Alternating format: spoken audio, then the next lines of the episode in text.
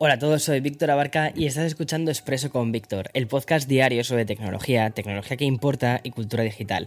Y bien, aprovechando que estoy en España, voy a lanzar un Expreso muy mañanero, casi, casi a primera hora del lunes. Vamos a repasar rumores sobre nuevos lanzamientos de Apple, cosas sobre NFTs y sobre algo de Kanye West. Así que allá vamos.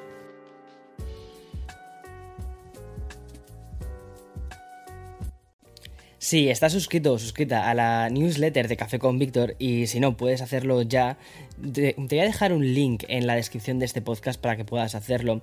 Ayer verías cómo estaba hablando del metaverso y de la influencia que va a tener esto, el metaverso, en el 2022. Bueno, pues parece ser que la realidad virtual y también la paralela y los NFTs van a ser los temas que dominen el año. Esto es una de las cosas que hemos estado comentando pues desde que este, casi casi casi desde que este podcast es una realidad, pero es que en este 2022 está siendo como una cosa, eh, pero espectacular.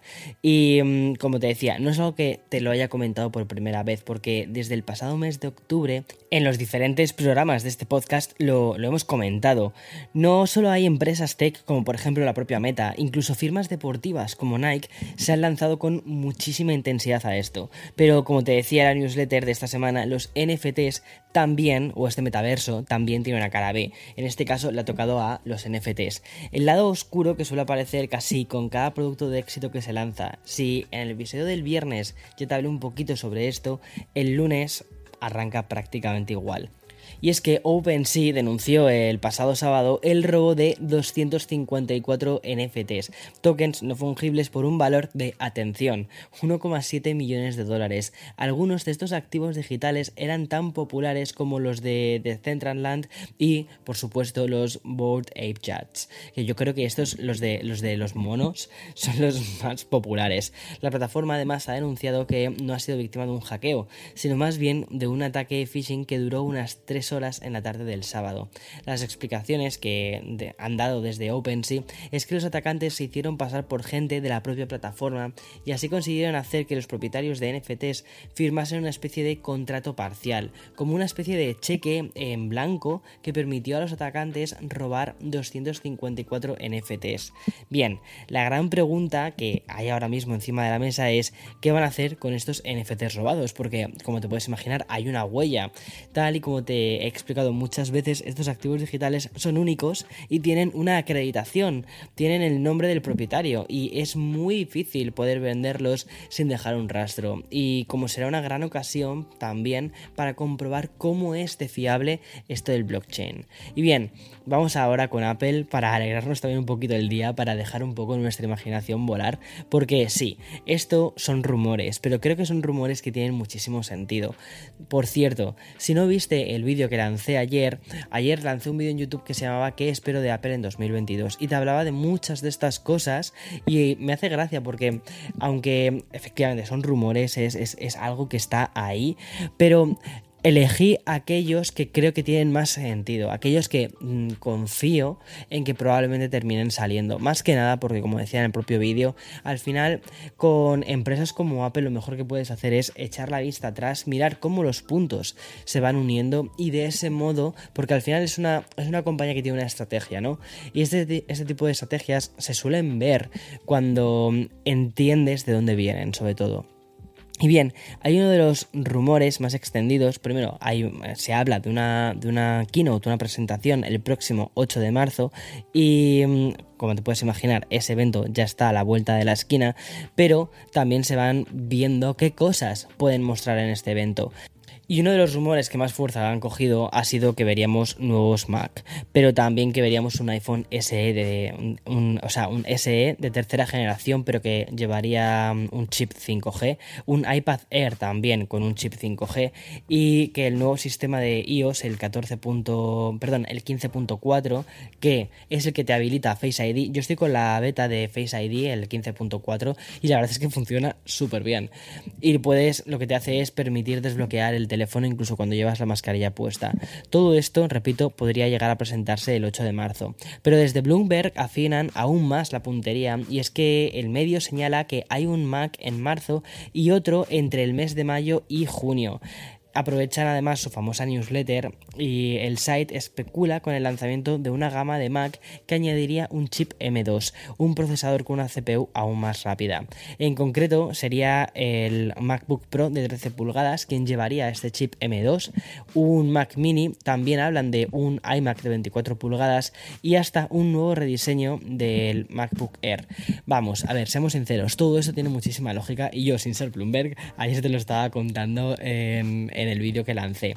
Pero como ves, Apple parece que viene muy cargadito en este 2022.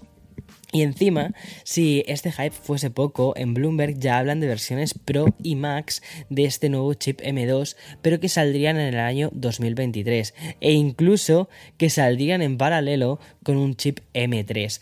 Creo que lo que le va a costar un poco a Apple ahora va a ser comunicar bien que los chips M2 no es que sean más potentes que los M1 Pro o M1 Max, sino que los M1 Max y eh, Max, perdona, y Pro lo que llevan son GPUs mejoradas unidades gráficas mejoradas.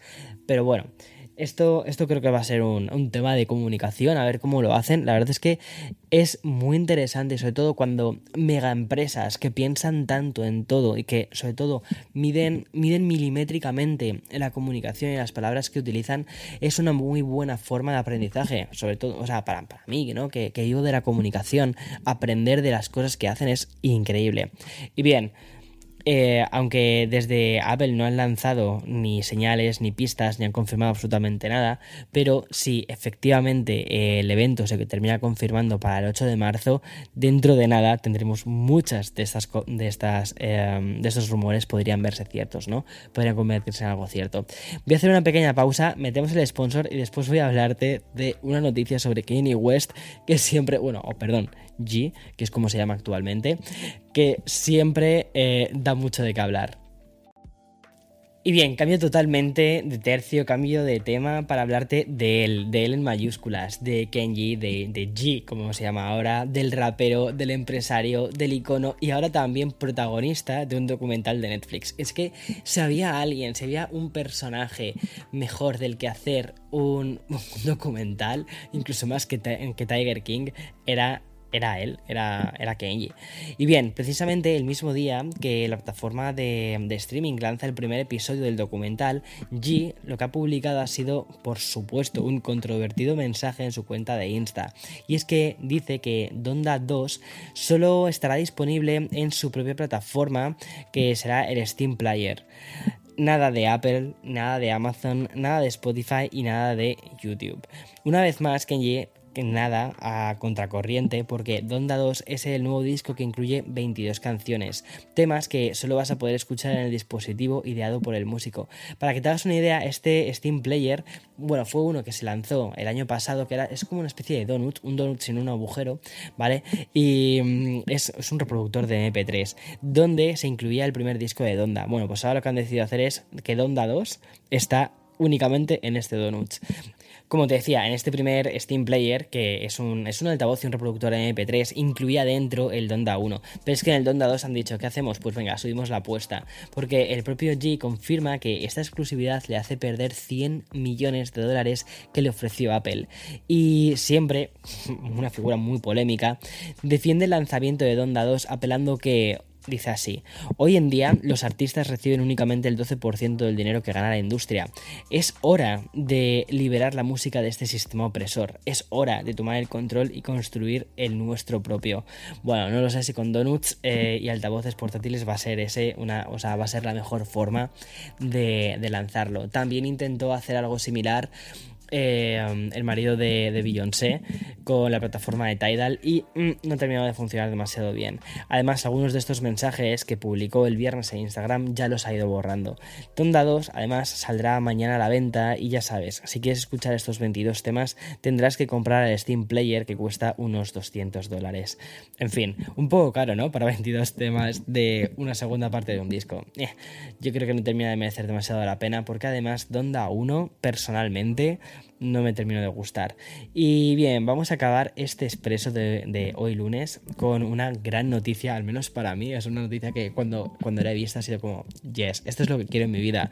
¿Y qué, qué es lo que quiero en mi vida? Street Fighter 6, porque ya es oficial.